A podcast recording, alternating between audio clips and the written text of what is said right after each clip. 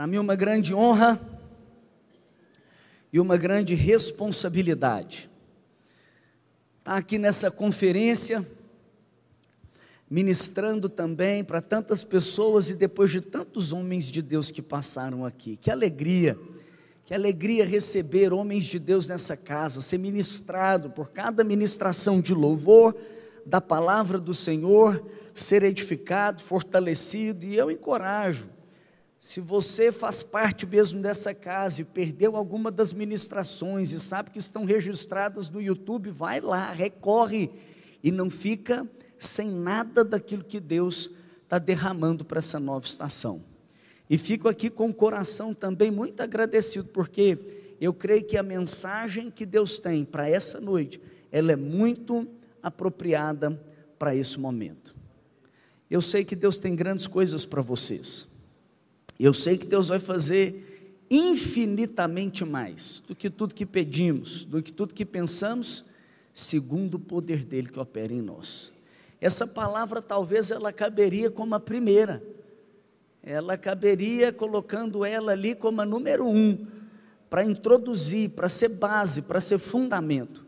Mas ela também é muito apropriada para este encerramento. Por quê? Porque a partir de hoje começa um novo tempo. A partir de hoje começa uma nova estação. A partir de hoje começa um novo mês. E eu creio que essa mensagem ela é ponto de partida para aquilo que Deus quer fazer na nossa vida. Então queria que você mais uma vez orasse e pedisse ao Senhor para falar com você. Você pode orar dizendo alguma coisa do tipo assim: Pai, fala comigo, em nome de Jesus. Quero ouvir Sua voz, quero receber Sua palavra e quero ser por ela instruído. Cumpra o teu propósito desta noite e na minha vida, em nome de Jesus. Amém. Eu sei que alguns aqui já me conhecem. Como o pastor Ricardo falou, eu tive o privilégio de vir aqui na primeira conferência. Então, acho que essa primeira conferência tem uma década quase. Mais ou menos, tem um tempo já.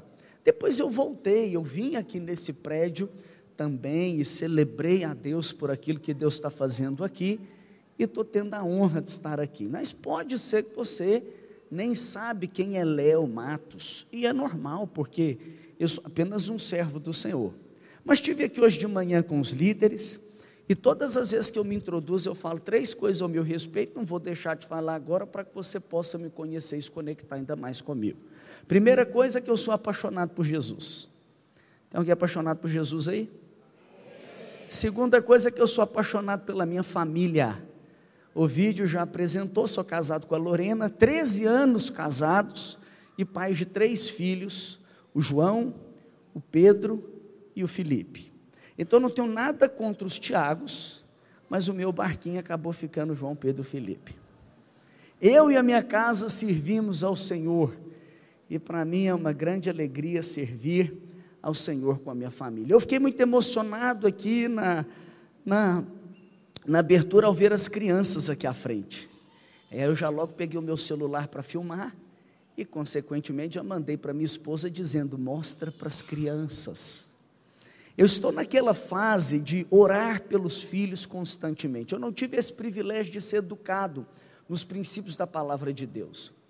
E o que eu vivo hoje é fruto de uma vida em Cristo e, consequentemente, ser instruído pela própria palavra de Deus através de uma igreja bíblica e relevante. Isso fez com que a minha vida fosse transformada, os meus valores, consequentemente, e os resultados. Então, hoje eu tenho uma família estruturada e posso conduzir os meus filhos num caminho que não fui conduzido. Eu posso conduzir os meus filhos ao Senhor. E tenho orado por eles, tenho ministrado, e este ano eu vou compartilhar com vocês uma grande alegria. No, na conferência que estava lançando esse livro, o meu filho foi cheio do Espírito Santo. Sete anos de idade, ele teve uma experiência com o Espírito Santo e começou a falar em outras línguas. É um dom do Espírito, é algo que ele dá graciosamente para quem Ele quer. Aqueles que pedem, recebem. Então peça, é uma oração que você faz para edificação do seu espírito. E assim ele orou, e ele foi cheio, e ele compartilhou comigo, e na sequência já começou a orar em línguas, e eu vendo aquilo fui tão impactado. O meu filho do meio, ao escutar o de sete anos contar que tinha sido batizado com o Espírito Santo, falou: Eu também quero. Eu falei, então vamos buscar. Ele falou, então eu vou no culto hoje com você. E com quatro anos ele veio e ficou no culto ali buscando, ele ficou orando, ele ficou clamando, ele ficou pedindo mais do Senhor e, consequentemente, ele foi ali cheio do Espírito Santo. Depois dele ter um momento com Deus, o de quatro anos virou para mim, ainda no meio do culto, falou: Papai, então agora nós podemos ir evangelizar? Ele entendeu que ser cheio do Espírito Santo não é só para você curtir e viver uma vida abençoada. Ser cheio do Espírito Santo é para você cumprir o propósito do Pai. É a alegria de um pai de ver uma família crescendo no Evangelho. Eu quero orar pelas famílias aqui.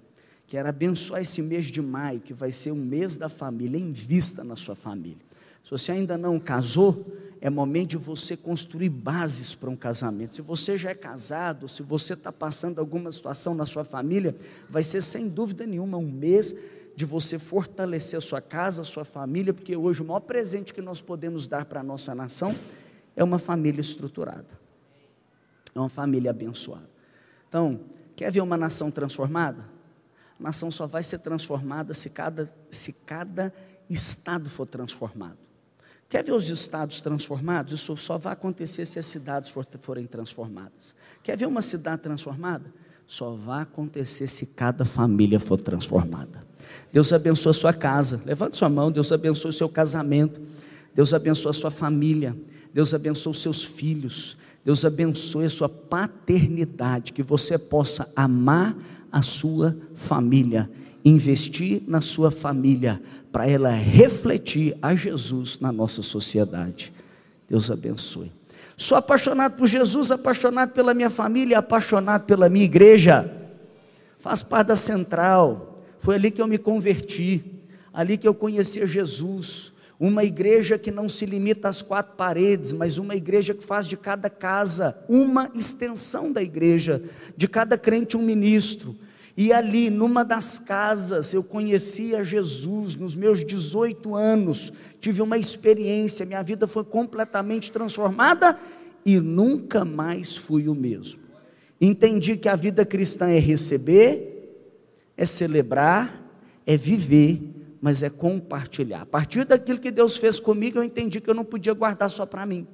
E passei então a servir no meu pequeno grupo, a servir na minha igreja, a liderar um pequeno grupo, a liderar depois de um pequeno grupo com tantas multiplicações, o meu setor, a supervisão. Depois disso, fui crescendo, então, me tornei um coordenador. Quando estava com mais de 50 células, Fui chamado então para deixar as atividades na companhia que trabalhava para vir como pastor. Cresci profissionalmente por conta de aprender na igreja, na palavra, os princípios de Deus. E deixei todas as atividades da companhia para me dedicar de tempo integral à central. Celebrei no ano passado já 10 anos como pastor. E uma alegria poder dizer que faço parte de uma igreja em células. Uma igreja que faz de cada crente um ministro. E por conta dessa igreja, eu fui alcançado, e lá em Belo Horizonte, e onde nós já estamos multiplicados, já alcançamos mais de 14 mil pessoas para a glória de Deus. Começamos ali com 15 grupos e hoje somos mais de 2 mil grupos. E eu, quando olho para Bethesda, eu vejo, Deus encontrou mais uma igreja disposta a viver na palavra. Encontrou uma igreja disposta a fazer de cada crente um representante de Jesus. Encontrou uma igreja que não vai ficar só no prédio. Quando o pastor Ricardo, preocupado, comentou comigo e falou: Estou achando o prédio um pouco ocioso. Aí Deus ministra ao meu coração: Esse é o caminho, porque Deus não habita no prédio, Deus está trabalhando em cada casa, Deus está fazendo a obra através de cada irmão. Isso é algo extraordinário. E é claro que ele não vai ficar mais ocioso, porque serão tantas células, tantos ministros, que nós vamos ter que encher assim, segunda, terça, quarta, quinta e sexta, sábado, domingo, um culto, dois cultos, três cultos. Você crê nisso? Glória a Deus. Eu eu vou apresentar aqui, ó, só por um minuto. Esse livro aqui eu lancei esse livro em 2020, onde eu compartilho aqui então é, mais de 15 anos de liderança de pequenos grupos, formação de mais de 200 líderes. Eu sei que esse livro já é, é trabalhado também aqui em um dos cursos e, mas eu quero encorajar você que ainda não leu esse livro, a ler este livro. Esse livro é um guia prático para todo cristão que quer ser poderosamente usado por Deus. Aqui eu compartilho com não apenas um, um, texto escrito, porque são 15 capítulos inspiradores, mas ao final de cada capítulo, desafios práticos para você entrar em ação e cumprir a sua missão. Então, é, é um livro que tem aqui o, as chaves que fizeram da central esta igreja também tão multiplicadora. Então, encorajo você a ler e ir para esse outro nível, sendo usado por Deus. Hoje eu vou compartilhar com vocês um pouco desse livro. Esse livro eu lancei esse ano. E eu estou assim. Ai, como é que eu posso dizer? Eu falei extasiado, né? Foi a palavra aqui hoje mas esse livro eu estou assim apaixonado. Eu, eu sempre quis escrever esse livro, mas ainda não tinha escrito. Estava ali no meu coração e esse ano então Deus me impulsionou e eu fiz o lançamento desse livro em fevereiro. Em fevereiro eu lancei esse livro para a nossa igreja. E foi algo extraordinário, porque desde a minha conversão eu buscava uma experiência marcante com Deus.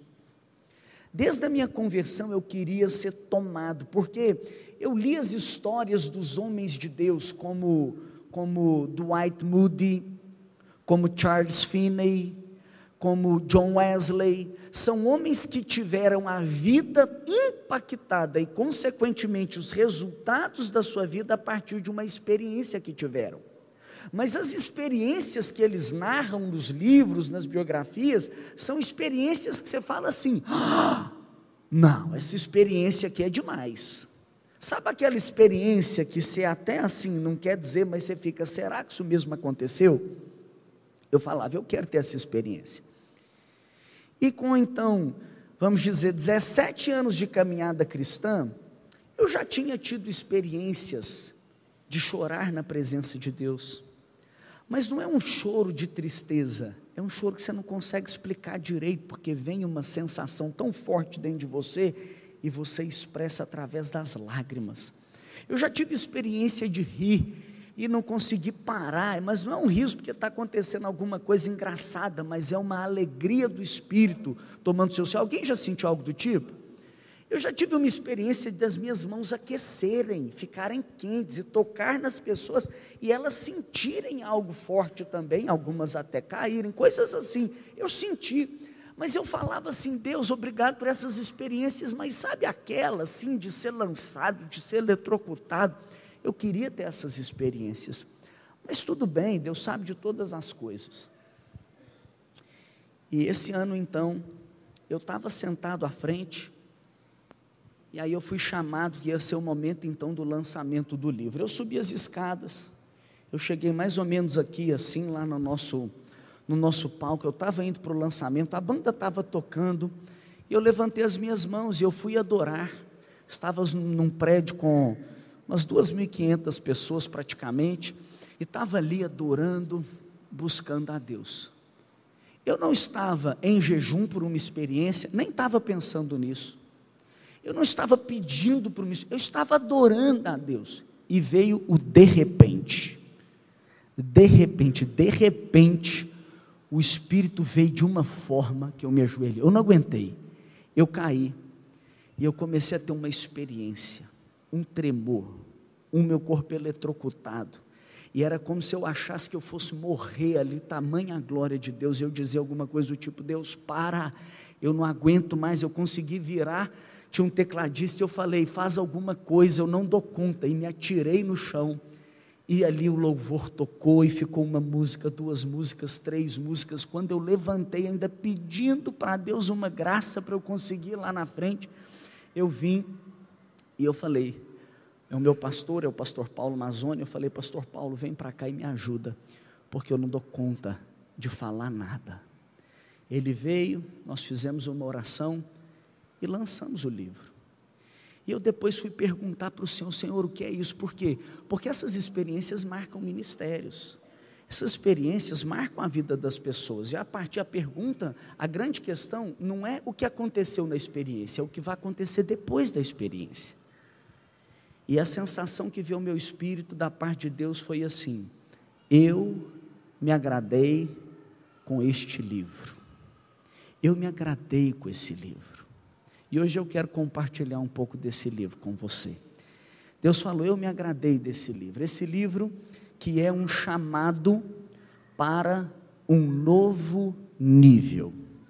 Esse livro é um chamado para você espelhar o estilo de vida de Jesus. Esse livro é um chamado para você priorizar a presença de Deus. E depois de uma inspiração,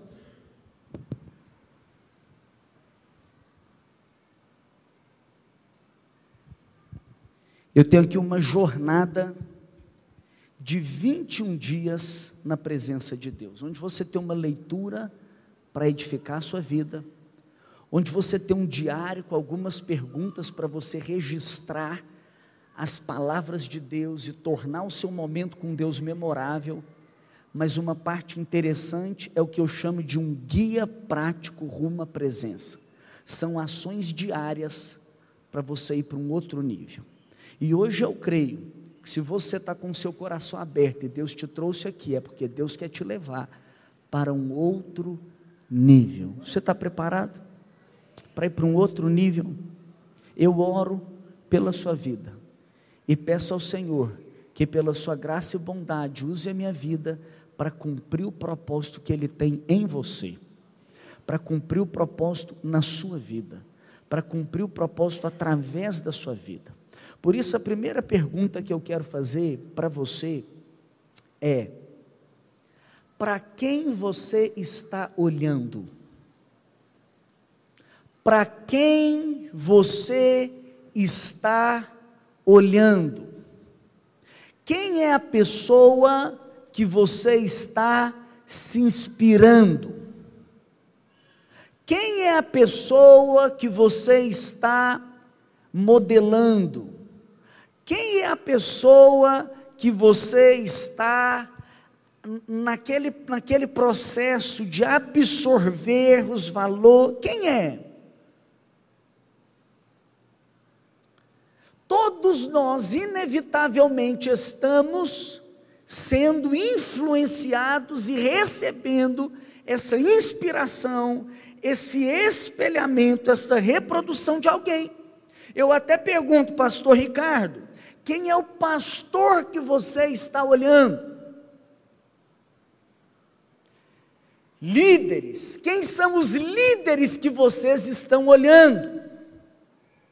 Mestres, quem são os mestres que vocês estão olhando? Qual é o ministério que você está se espelhando? Para qual igreja você está recebendo, você está olhando e recebendo as influências para essa nova estação? Nós somos a média, já disse os especialistas, das pessoas com as quais nós andamos. Então é muito importante você ter bem claro o seu modelo, a sua referência, para quem você está olhando. E alguns hoje, que a era da originalidade, alguns vão dizer assim: não, eu não estou olhando para ninguém, eu não estou copiando ninguém, eu não estou reproduzindo ninguém, eu sou original. Está certo? Eu acho que está certo. Você deve ser você mesmo. Você não deve ser a réplica de nenhuma outra pessoa. Deus tem algo especial para você. Deus te desenhou como você é. Você é único, você é insubstituível, você é você. Agora, qual é a realidade? Existe um modelo que é estabelecido para nós como a nossa referência. E existe uma cópia que nunca vai ficar fora de moda.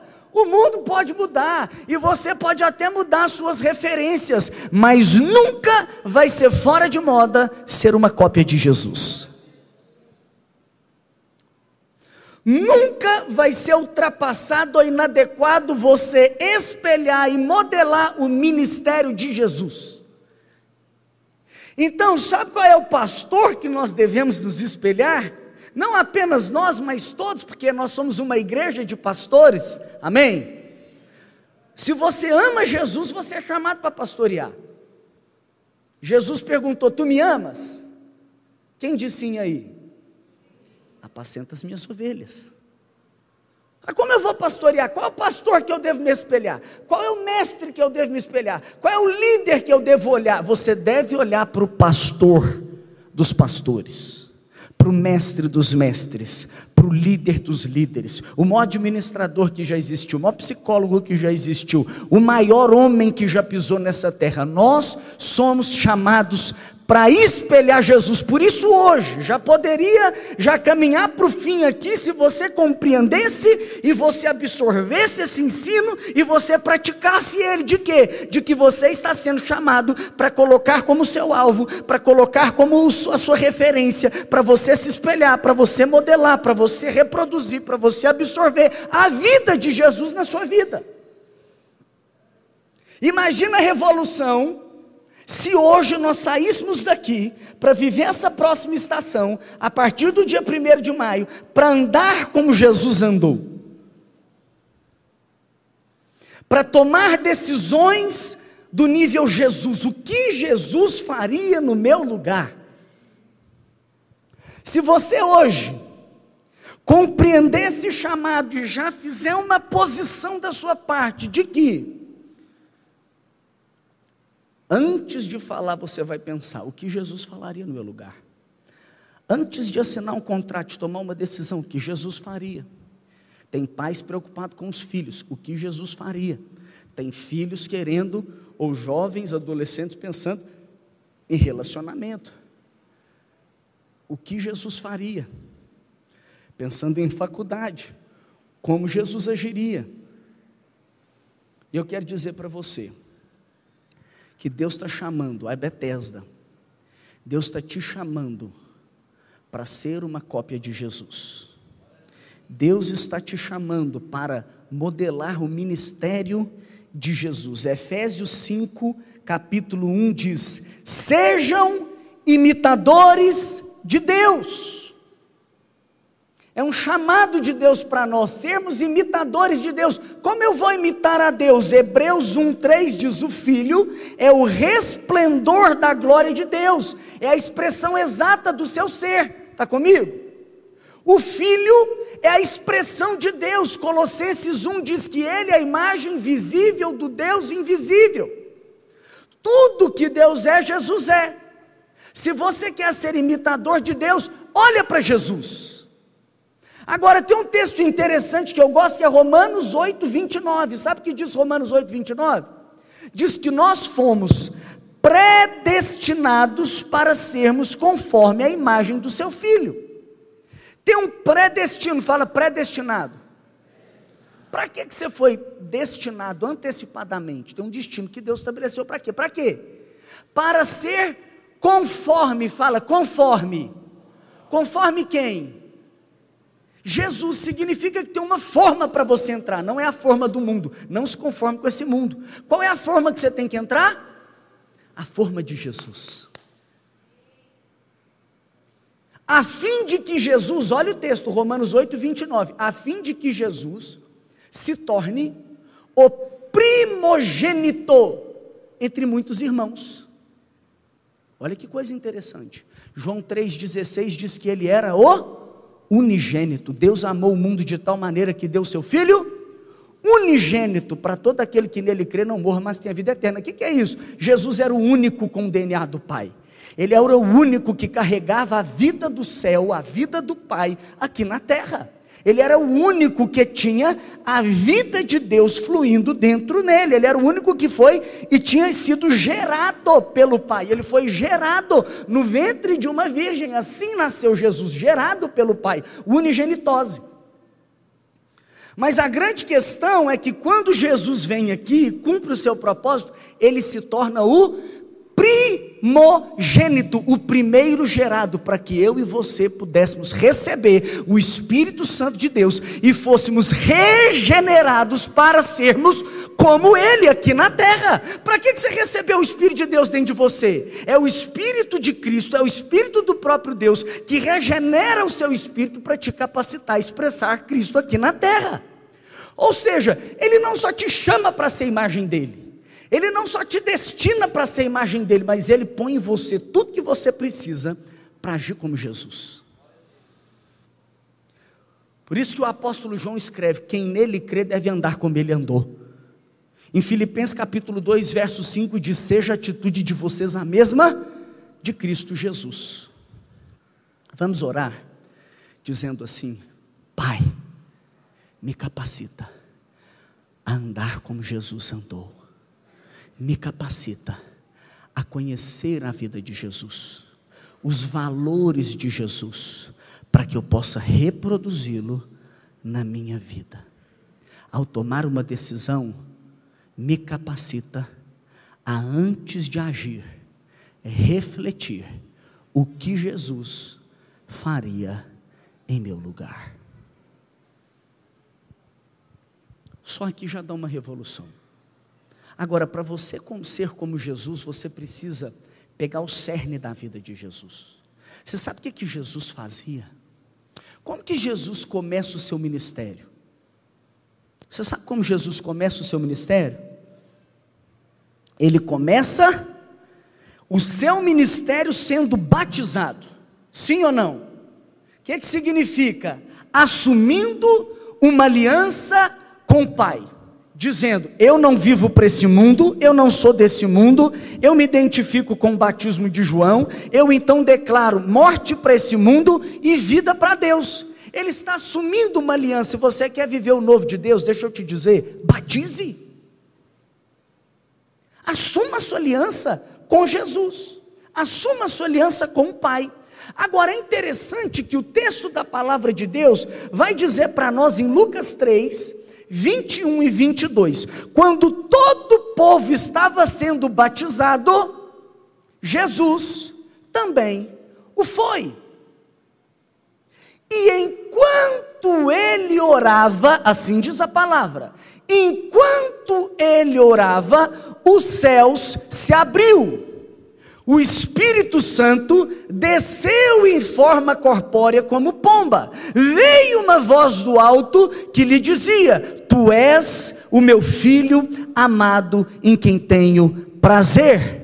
O que eu quero dizer para você é que quando você assume uma aliança com a presença, quando você entra em sintonia com essa presença, quando você ora, o céu se abre o Espírito Santo vem e vem uma provação do céu sobre a sua vida.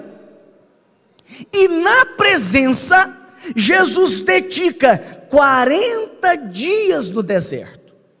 E diz que nesses 40 dias ele não comia. O que, que isso significa? Ele não se alimentava das coisas desse mundo. Ele não dava lugar para sua carne, mas ele jejuava. O que, que significa? Ele fortalecia a presença de Deus dentro dele.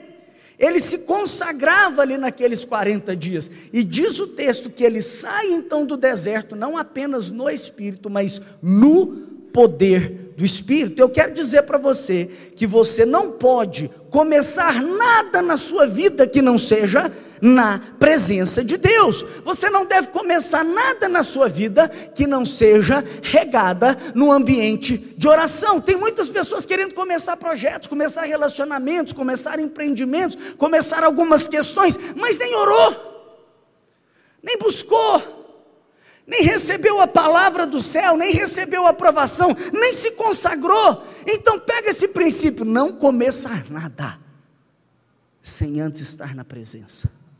Não começar nada sem antes orar e receber a aprovação do céu. Segundo lugar, Jesus não apenas começava orando, mas Jesus desenvolveu o seu ministério em oração. Às vezes a gente não repara isso na palavra, porque Jesus é o próprio Deus aqui na terra.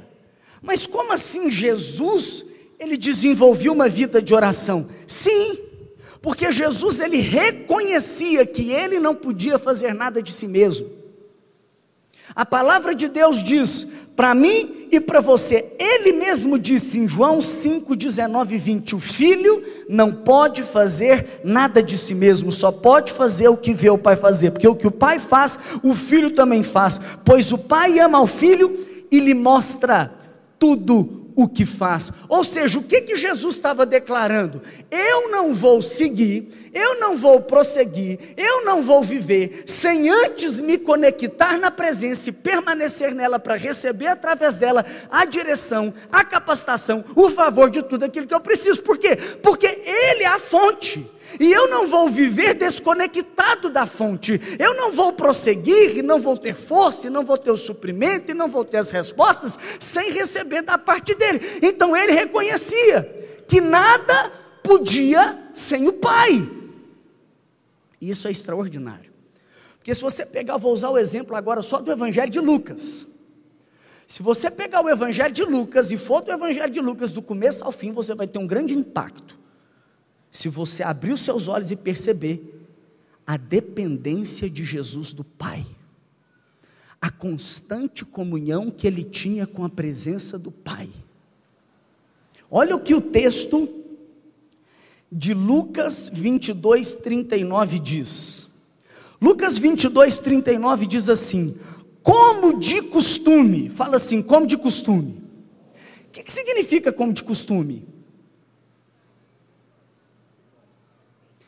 Sempre, regularmente.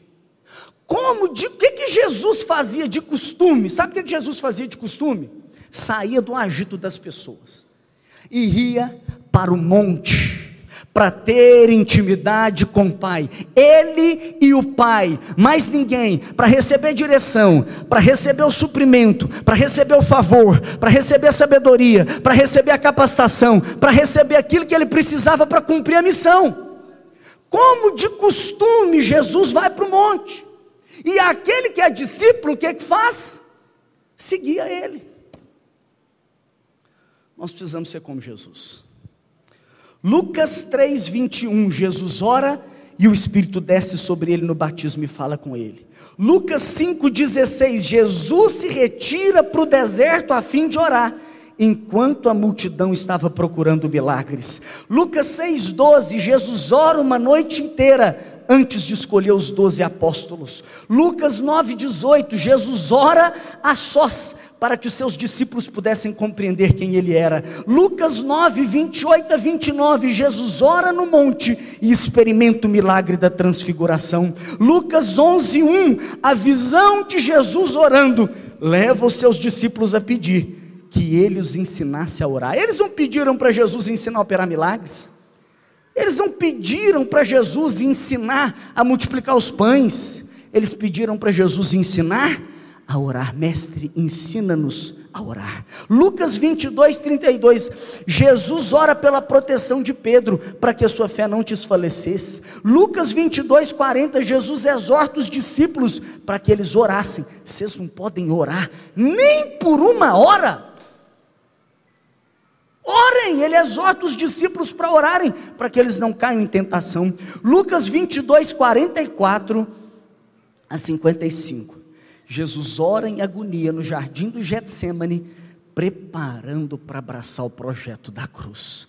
Eu vou continuar, mas eu, eu, uma vez eu preguei uma mensagem só sobre esse texto, porque essa oração é uma das orações mais raras nos dias de hoje. Jesus ora em agonia, no jardim do Getsemane, preparando para abraçar o projeto da cruz. Que oração que Jesus fez? Eu não sei se você sabe, mas existem vários tipos de oração. No livro eu tenho um capítulo que eu falo sobre os vários tipos de oração. Por exemplo, tem oração que é a oração da adoração, onde você vai orar, vai relacionar, vai falar com o Pai e exaltar Ele por quem Ele é. Tem oração que é oração de louvor, onde você vai destacar ao Pai os feitos dele. Tem a oração que é oração da gratidão, onde você vai orar agradecendo por tudo aquilo que ele tem te dado. Tem oração que é muito importante nós fazermos e que muitos não têm feito, a oração da confissão, onde você pede perdão pelos seus pecados, onde você renuncia a eles. Você recebe o favor de Deus, você é purificado, é a oração da confissão. Tem a oração que é a oração da entrega.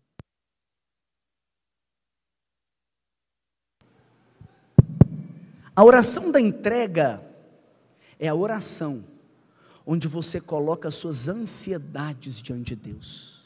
Entrega para Ele. Não existe uma com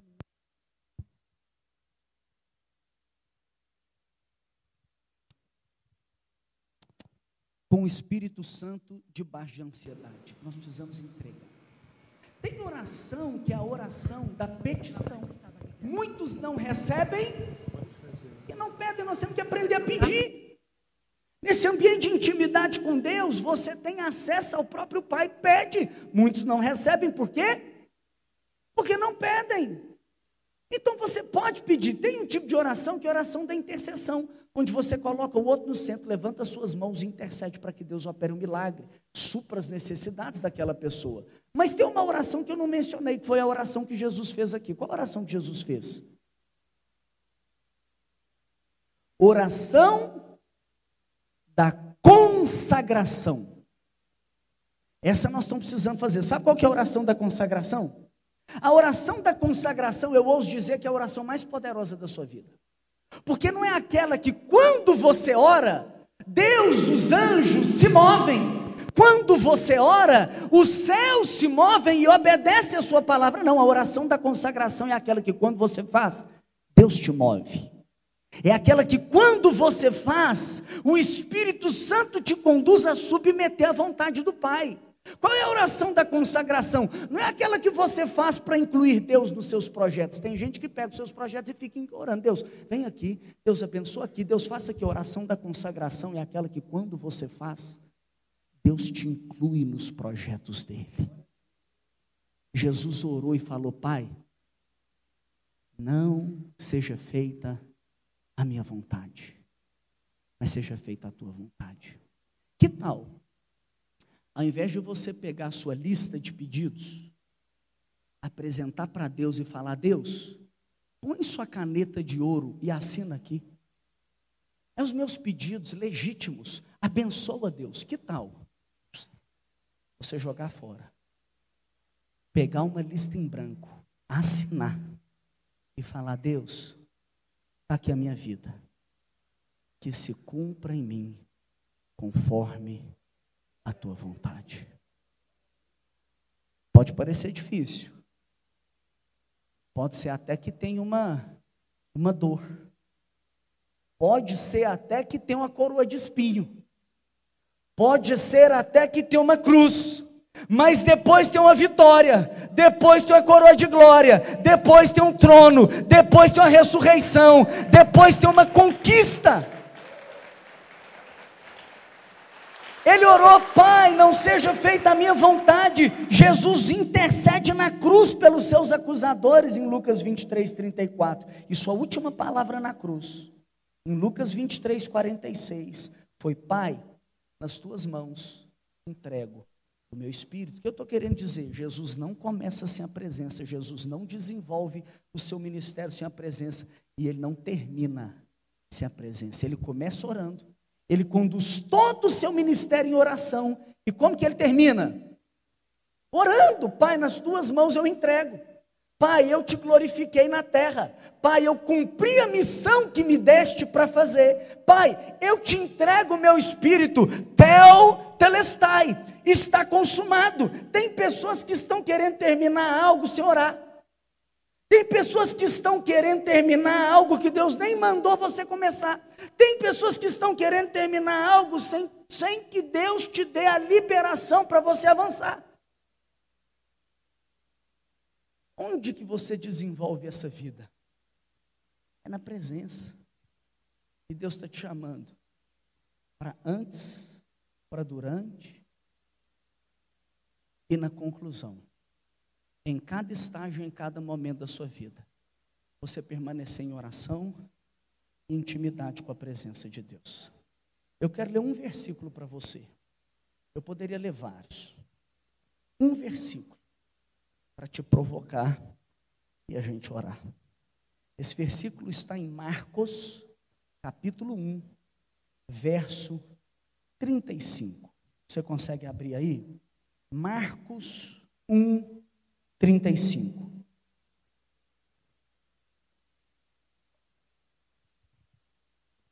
A palavra diz assim: De madrugada, quando ainda estava escuro, Jesus levantou-se, saiu de casa e foi para um lugar deserto, onde ficou orando. O versículo é pequeno, então por isso a gente consegue repetir, vai te ajudar a memorizar e pegar os pontos chaves desse texto. Diga assim: de madrugada, quando ainda estava escuro, Jesus levantou-se, saiu de casa, foi para um lugar deserto, onde ficou orando. Uau! Uau! Poderoso esse texto. Por quê? Porque quem fez isso é o nosso modelo. Quem fez isso foi Jesus. E o que que Jesus fez? De madrugada.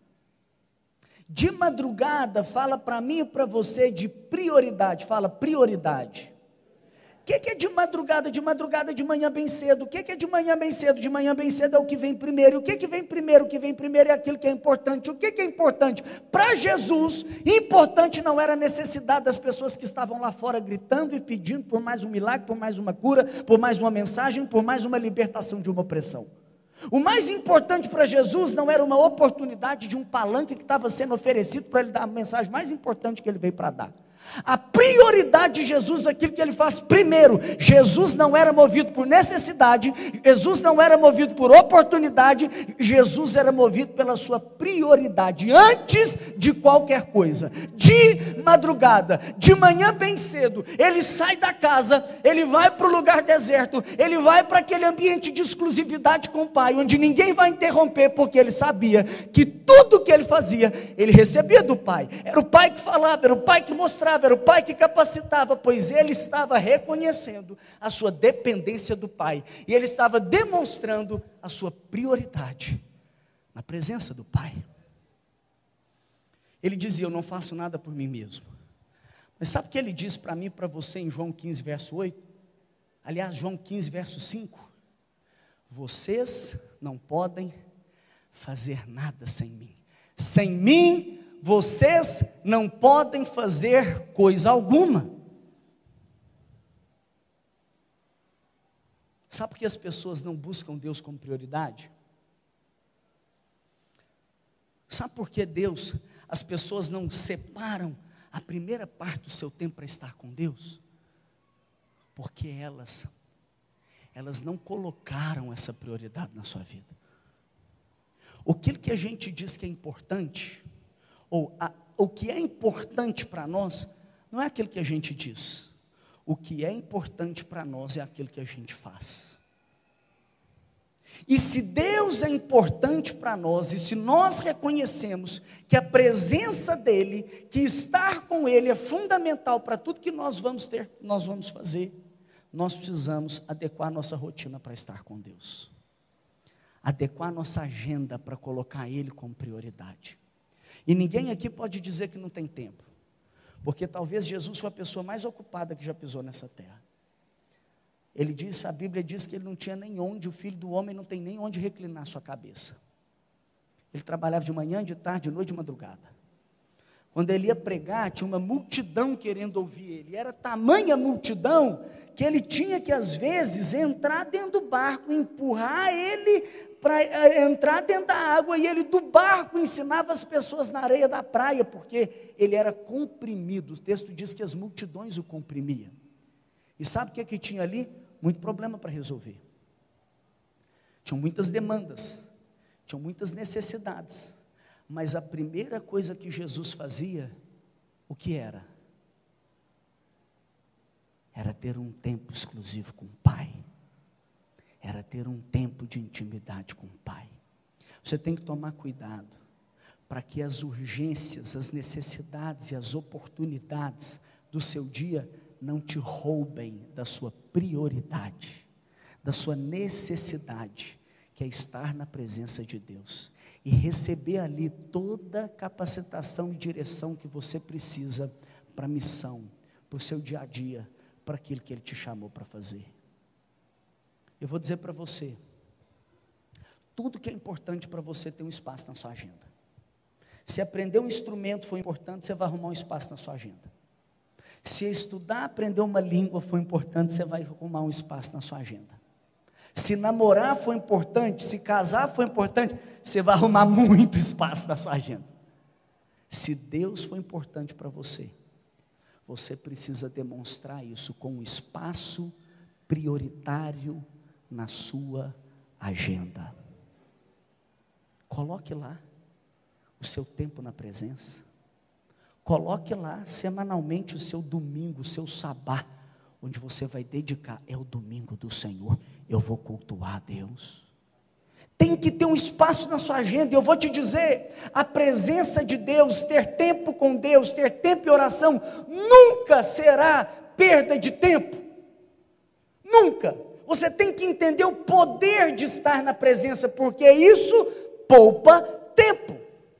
Por que poupa tempo? Porque a oração ela tem o poder de unir a onipresença com a onipotência de Deus.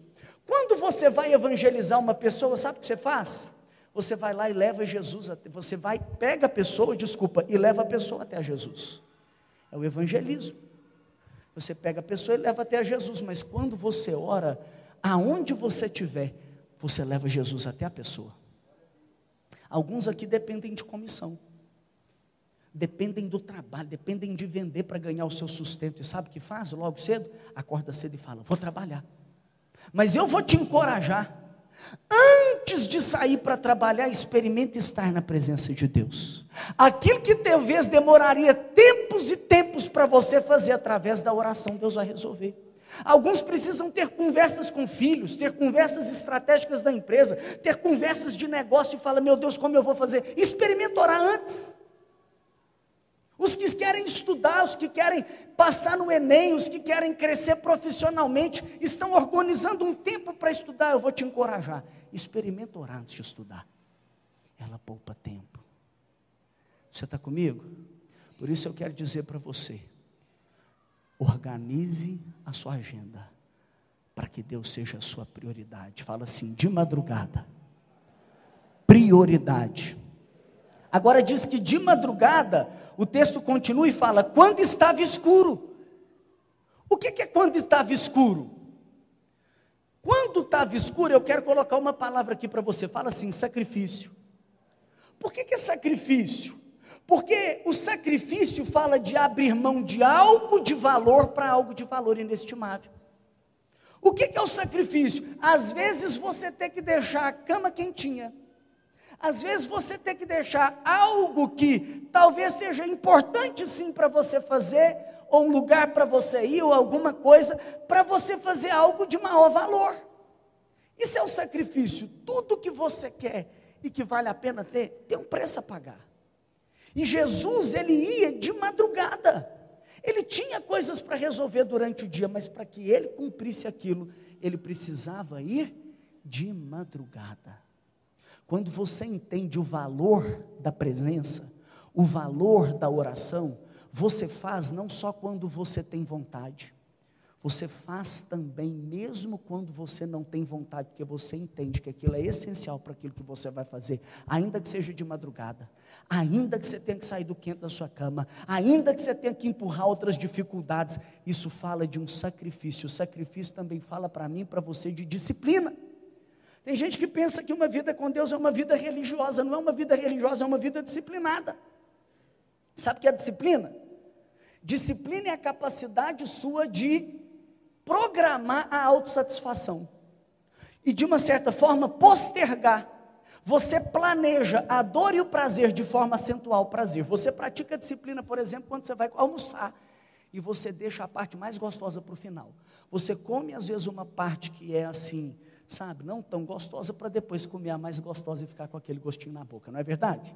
O que, é a disciplina nesse contexto que eu estou falando? É quando você abre mão de algo agora, você paga um preço agora, você levanta da sua cama mais cedo, você deixa algumas atividades para colher um resto do dia abençoado, produtivo, proveitoso, próspero na presença de Deus.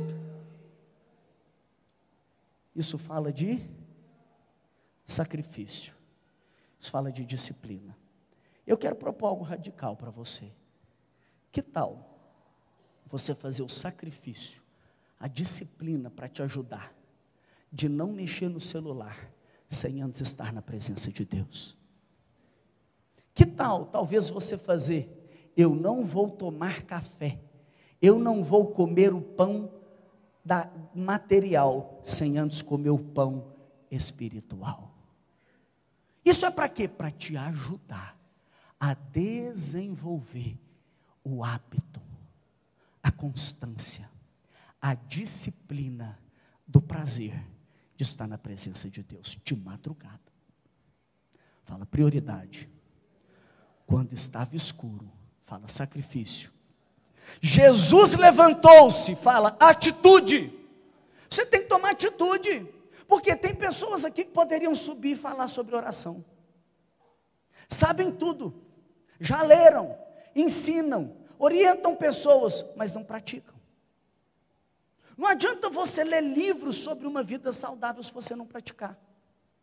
Não adianta você ler livros sobre culinária se você não pegar os ingredientes, colocar a mão na massa e começar a executar.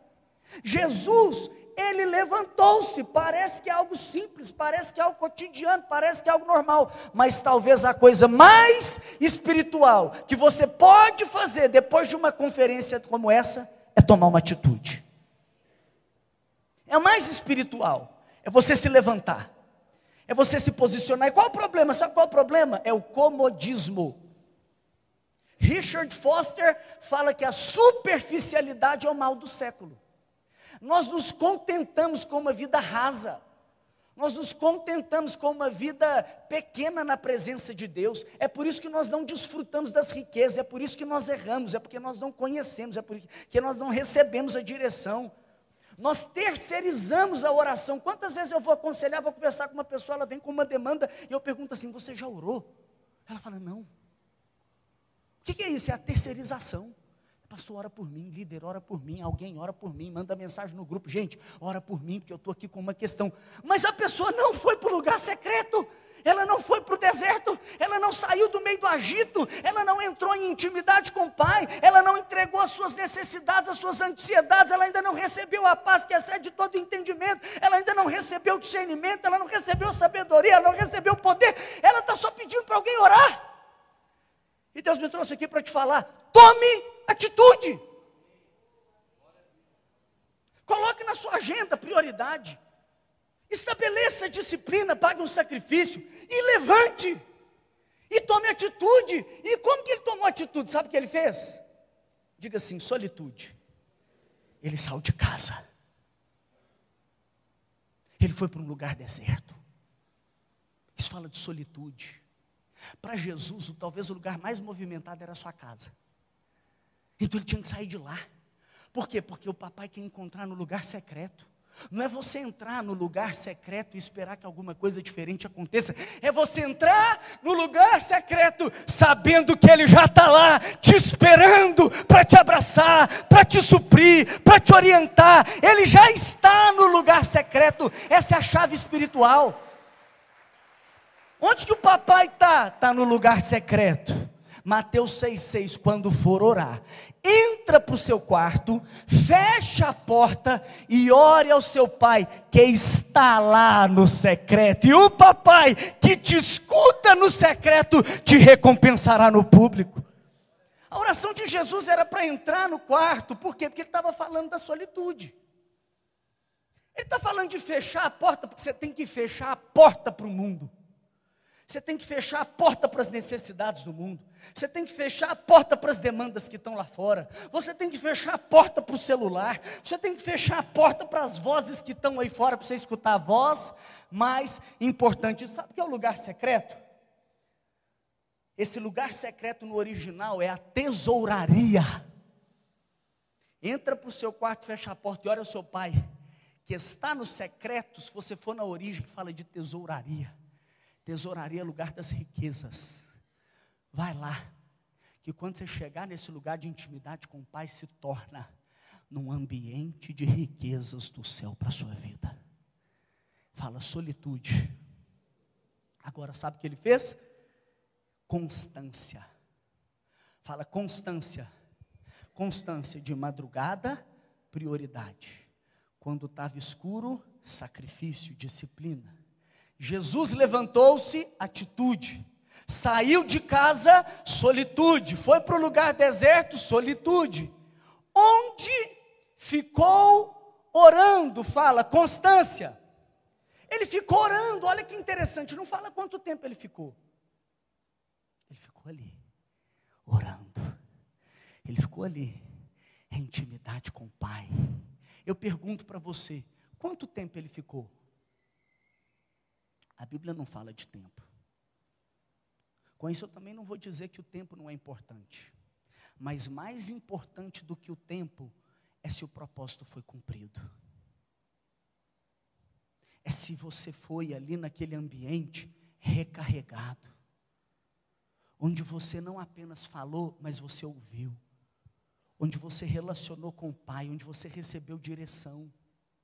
O propósito foi cumprido. Tem pessoas que passam horas, tem pessoas que passam tempos diante de Deus no lugar secreto, mas saem ainda descarregado saem sem direção, por quê? Por isso eu desenvolvi ali, quero te ajudar depois. Eu até mostro como você vai ouvir a voz de Deus, como você desenvolve esse ambiente a partir dos ensinos de Jesus, por quê? Porque você precisa tornar esse ambiente proveitoso. É como algumas pessoas que pegam um celular e, e carrega ele, coloca ele ali na tomada, ou seja, coloca na fonte de energia e passa o celular a noite inteira, quando pega de manhã o celular está descarregado. Já aconteceu com você ou só comigo?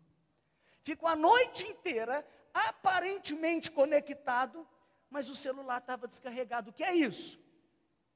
É um problema na conexão. Você sabe que aqui tem ondas. Aqui tem ondas, tem frequências aqui, tem uma onda de rádio. Alguém está me vendo no YouTube, no campus online, porque tem uma frequência aqui. E nós sintonizamos a frequência daqui a frequência do YouTube, com isso você pode me ver, você pode me ouvir. Por quê? Porque tem uma sintonia sendo estabelecida. Você sabe por que, que Deus te deu um espírito? Você, você tem um corpo que te põe em contato com o mundo natural. Você tem uma alma que te põe em contato com você mesmo, a sede do seu eu, a sua personalidade, a sua mente, o seu intelecto, as suas emoções, está na sua alma. Mas você não é como um animal. Você não é um animal racional. Amém? Você não é do quinto dia, você é do sexto dia. Você é a imagem e semelhança de Deus. Por quê? Porque Ele soprou a ruar. Ele te deu um espírito. Para que, que Deus te deu um espírito? Para te pôr em contato com Ele, que é espírito para te pôr em contato com o mundo espiritual. Você tem um espírito para conectar com Deus, que é espírito, e eles estão procurando, ele está procurando os adoradores que o adoram, não só nas suas expressões, não nas suas emoções, mas em espírito e em verdade. Então nós precisamos, nesse ambiente, conectar com Deus, que é espírito, para receber dele esse suprimento. Você está comigo? Agora, ao mesmo tempo que então, passar a noite inteira pode não adiantar, por causa de um problema de conexão, mas ainda que conecte, ficar só com aquela oraçãozinha do café, do almoço e do jantar, que se você contabilizar não passa de cinco minutos, eu te pergunto, se você carregar o seu celular cinco minutos por dia, vai ser suficiente para as demandas do telefone? Não vai ser suficiente. Por isso Deus está te chamando para, como Jesus, constância. Ele ficou orando, adorando, louvando, agradecendo, se entregando, se consagrando, colocando as suas questões, apresentando as suas necessidades, colocando, perguntando, fazendo perguntas, relacionando com o Pai, recebendo direção. Recebendo direção, eu quero finalizar. A banda pode subir. Eu quero ler com você a continuidade desse texto. Abra então a sua Bíblia mais uma vez em Marcos, capítulo 1. Marcos 1, verso 35.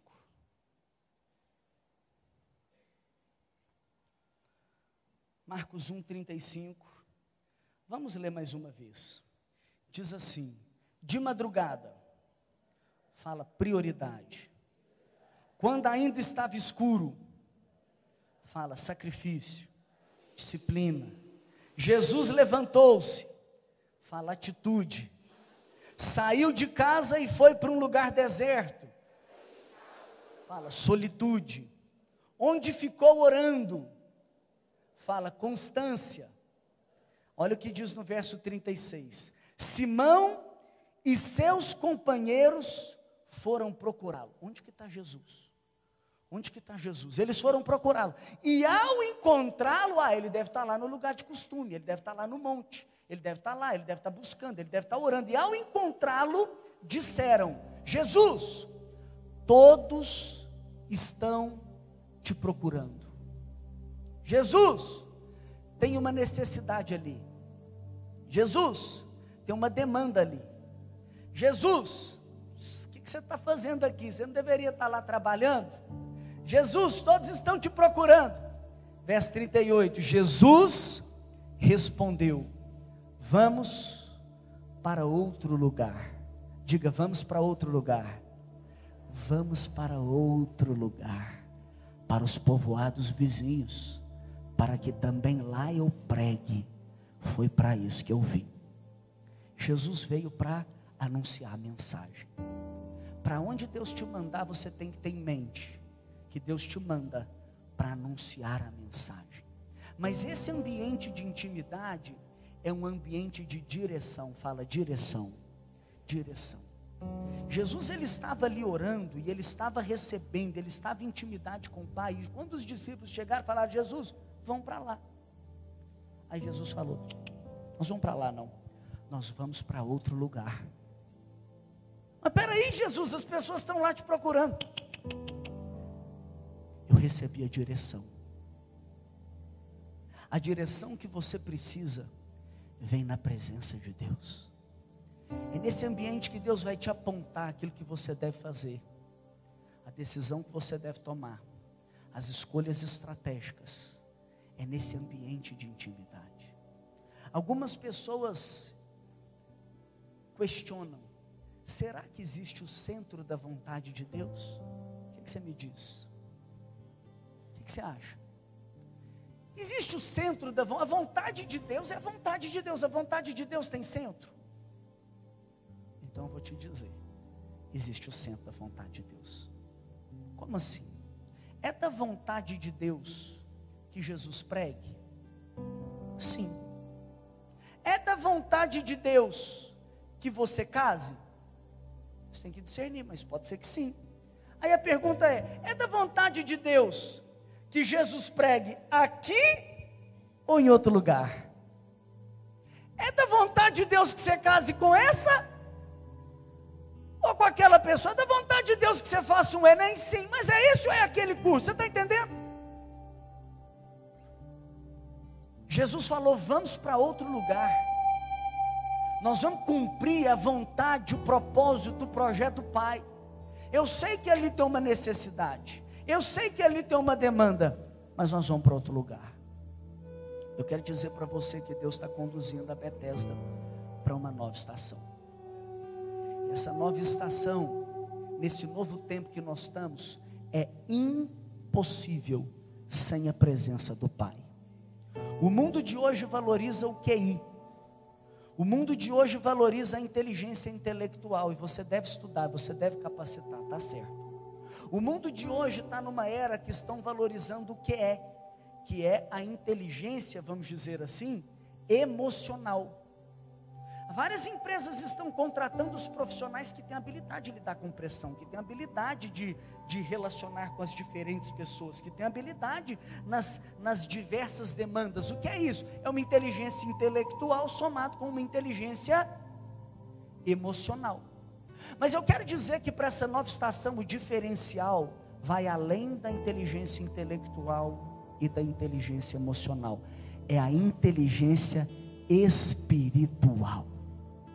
Deus está querendo chamar vocês para revelar coisas que Ele não revelou para outras pessoas. Deus está querendo chamar vocês para dar direções, apontamentos, discernimento, que tantas pessoas ainda não tiveram, e as pessoas vão chegar para você e vão dizer: como assim? Como é que você está apontando nessa direção? Deus te direcionou no ambiente de intimidade, diante da presença de Deus, onde a mente de Cristo é ativada onde você discerne todas as coisas, onde você faz dele a sua prioridade, onde você caminha na presença, onde você depende dele, onde você vive a sua vida nesta presença. Eu quero te encorajar aqui hoje a fazer um compromisso que eu proponho nesse livro. Eu vou ler esse compromisso. E se você concordar, e se você quiser a partir de hoje viver um novo tempo, um tempo onde você prioriza a presença de Deus, eu quero te convidar a não apenas ler esse compromisso, mas repetir esse compromisso. Então, se você quiser, fica de pé, nós vamos adorar o Senhor, nós vamos nos consagrar, e eu queria te encorajar a você fazer esse compromisso compromisso de priorizar. Um compromisso. Se você quiser, põe a mão no seu coração, se concentra e diga assim: comprometo a dedicar a minha vida nessa próxima estação à presença de Deus. Dedicarei a primeira parte do meu dia ao Senhor fazendo da Sua presença a minha prioridade. Eu me proponho a fazer sacrifícios necessários para que nada roube o lugar do meu tempo de oração. Eu me levantarei e não permitirei que a procrastinação, a preguiça, a correria e o cansaço me impeçam de desfrutar o que Deus tem preparado para mim permanecerei conectado em Jesus, fazendo do relacionamento com Ele o meu estilo de vida.